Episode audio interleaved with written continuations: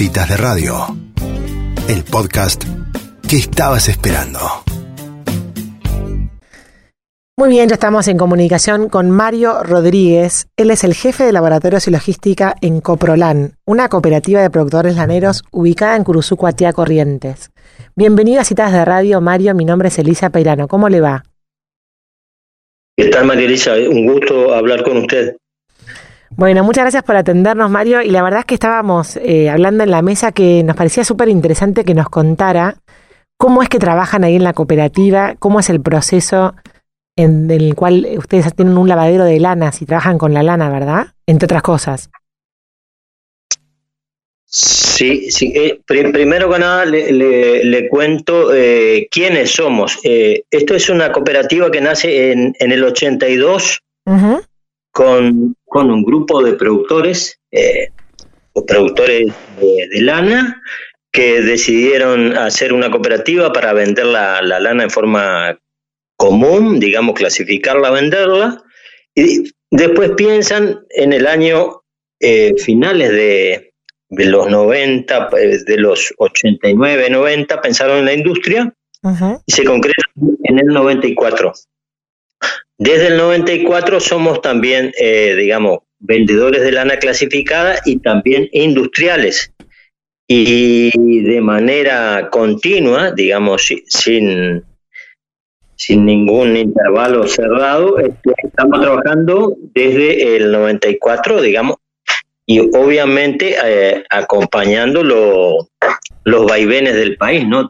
todas las crisis del, del país eh, las atravesamos las atravesamos también y sumadas a las crisis nacionales eh, están las del material, ¿no? Eh, la, lana, la lana tiene momentos buenos y tiene momentos regulares o malos. Hoy, hoy está complicado, todo lo que es interés por lana está, digamos, escaso el interés, digamos, de, trabajar, de, de demandarlos, los precios malos. No obstante eso, no obstante eso, nosotros tenemos una, una dotación de gente que fuimos acomodando a, lo que es el mercado. Y hace 20 años teníamos 40 empleados y teníamos una capacidad de, producir más de un millón de kilos. Hoy estamos trabajando en, 300 mil kilos más o menos en, la zafra anual. Eh, es decir, nos achicamos en gente y en cantidad producida nos adecuamos al, contexto, digamos. Claro, para sobrevivir. Ahora, em, Mario, eh, es interesante esto que ustedes en, Corrientes tienen mucha producción de lana en la provincia o traen lanas de otros lugares. No, no, no. Esta, esta es una cuenca, una cuenca de, Lanera. desde siempre, desde siempre hubo mucha oveja y buena oveja. Norte, norte Entre Ríos y sur de Corrientes fue desde hace mucho eh, una zona muy ovejera. Y Coprolán está un poquito en el medio de, la cuenca esa. Y, digamos a fuerza de calidad de, los productores de la zona se impuso eh, el, digamos la lana correntina eh, es un es un tipo un tipo conocido conocido en en el textil mundial. Ajá, ajá. Eh, son, son, lanas muy buenas y con un pequeño tintecito crema, por, ah. por clima, ¿no? Por clima, pero son, muy buenas lanas. Mario, ¿y qué raza trabajan eh, mayoritariamente? Eh, mucho corridel, mucho ideal y poquito, poquito y nada de Romey y, y bueno, y alguna alguna otra raza carnicera, pero son, son marginales. Texel, Texel, esa, raza media, eh, digamos, orientada a carne, este, son, son marginales. Claro. Y, usted hablaba recién del mercado textil mundial. ¿Llegan a exportar desde, la, desde Coprolan? Esta, esta fábrica se hizo con, con orientación a exportar 100%. Después, después fuimos agregando mercado interno, digamos, por, por una cuestión de, de facilidad de colocarlo, pero eh, esto nació como, como exportadora. Y aún, aún hoy seguimos exportando, ¿no? Eh, trabajamos para terceros, hacemos servicio de lavado y peinado a terceros, eh, hacemos lanas propias, hacemos lanas para mercado interno, para los artesanos. ¿Vio esas, esas, mantas que se tejen a mano? Las mantas extremas. Nosotros, nosotros probemos el top para la, para la manta esa. Digamos, no a industria, a lo, al, ama de casa. Sí, sí, sí, las, las mantas gruesas. Y, obviamente, y obviamente también a, las industrias de, mercado interno, a la industria de Buenos Aires, pasa que hoy están complicadas por, por economía y por, por el problema sanitario, ¿no? Sí, sí, sí. Mario, y, y, cuando hablan que procesan y lavan las lanas, eh, ¿ustedes reciben eh, los bolsones de lana? Cuéntame un poquito de ese proceso, eh, digamos, de... Mm, bueno, sí, del lavado que ustedes contaban recién, que las peinan y las lavan. Y acá, acá en la zona, en la zona hay, digamos, buena, buena genética, digamos, buena oveja. Pero a la vez, a la vez acá, eh, en la zona tenemos los, eh, yo, yo le diría el, el seleccionado de las comparsas de esquila. Eh, las comparsas de esquila de Curuzú y zona trabajan en todo el país. No es raro ver un cuateño en Santa Cruz en este momento esquilando porque, digamos, eh, es tradición, es tradición tener la, buenas comparsas y la gente habituada al trabajo, ¿no? Claro, sí, es por zafra. Es por zafra, es por zafra. Pero lo que, lo que le digo es que eh, normalmente en los concursos de esquila que se hacen en el sur, eh, siempre hay un correntino metido en el, en el podio. por, por, por tradición, por tradición. Y bueno, nos trae... Sí. ¿Qué, tal? Soy Ángeles, ¿cómo le va? Ah, me, cambió. Sí, ¿qué tal Ángeles? Lo estaba escuchando hablar así como con, con mucho orgullo de la lana correntina. ¿Qué, qué destaca del, del producto especialmente eh, de ustedes, de Corrientes? Eh, no, a ver, las lanas que hay aquí son, son lanas eh, de 24 micrones, 23 micrones hacia arriba. No, no tenemos las lanas finas de Patagonia, no, no, no hay las finuras de Patagonia. Pero en cuanto al, rango de finuras que, hay aquí, no, no hay mucho para envidiar a, lanas de, Patagonia. Son lanas libres de, de fibra, fibra negra, digamos, cosas que ustedes deben tener, eh, qué sé yo, ¿no? Eh, son, buenas lanas, son buenas, buenas lanas. Y Coprolana ha exportado, siempre ha exportado a Europa y, y digamos, con, poco o, nada de, reclamo. El, mercado italiano, por ejemplo, es muy muy conocido por, por, por o, o digamos, mercados como Bremen en, en, Alemania, eh, toda la vida se lo, se lo abasteció con lana de esta zona. Mario, ¿y, y tiene relación, eh, bueno, la raza, por supuesto, y la manera de, de, alimentar las, las ovejas, el producto, cómo, cómo termina siendo la, la lana, el producto final? A ver, a ver, no, no lo entendí a dónde va. no, si tiene, ¿qué relación existe entre, digamos, el manejo que hacen en la cría, con la alimentación, con la raza, eh, con el, con la, con la lana posterior, digamos, ¿no? O sea, ¿comen de alguna forma especial como para tener esta lana?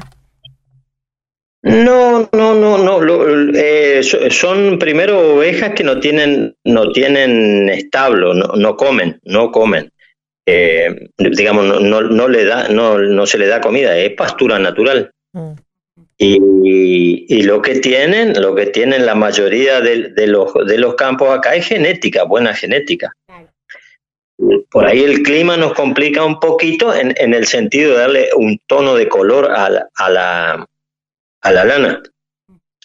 Pero son, son lanas sanas, no, no, no quiebran, eh, no tienen ningún problema.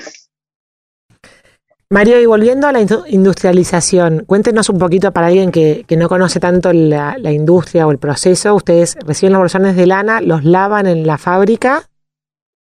¿Y cómo sigue? Sí, sí eh, eh, le, cuento un poquito antes. Eh, esto es una cooperativa que pertenece a los socios. el, mismo, el mismo socio que cría la oveja y la esquila es el que eh, pone el producto peinado en, un almacén de, Bremen, por ejemplo. Eh, eso es lo que tenemos de, original. Y, ¿Y qué hacemos? la lana cuando viene del campo se, se la clasifica y ese productor, ese productor recibe un pago de acuerdo a la calidad que trajo. Se hace un muestreo, se, se logró de calidad y digamos, básicamente se le paga por finura y rinde. Tenés, si tenés 100 kilos de buena calidad, vas a, vas a tener el mismo precio que aquel que trae 10.000 kilos de la misma calidad. En eso en eso nos diferenciamos del, del barraquero.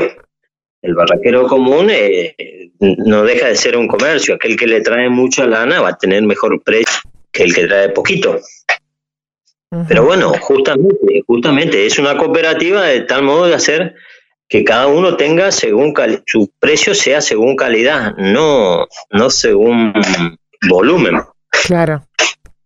Y lo otro es, este, esa lana se clasifica lanas para peinar o, lanas que se van a vender como lanas lavadas solamente.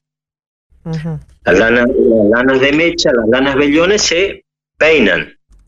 Es decir, lavamos y peinamos. Las lanas cortas no se peinan, se venden como lanas lavadas nomás.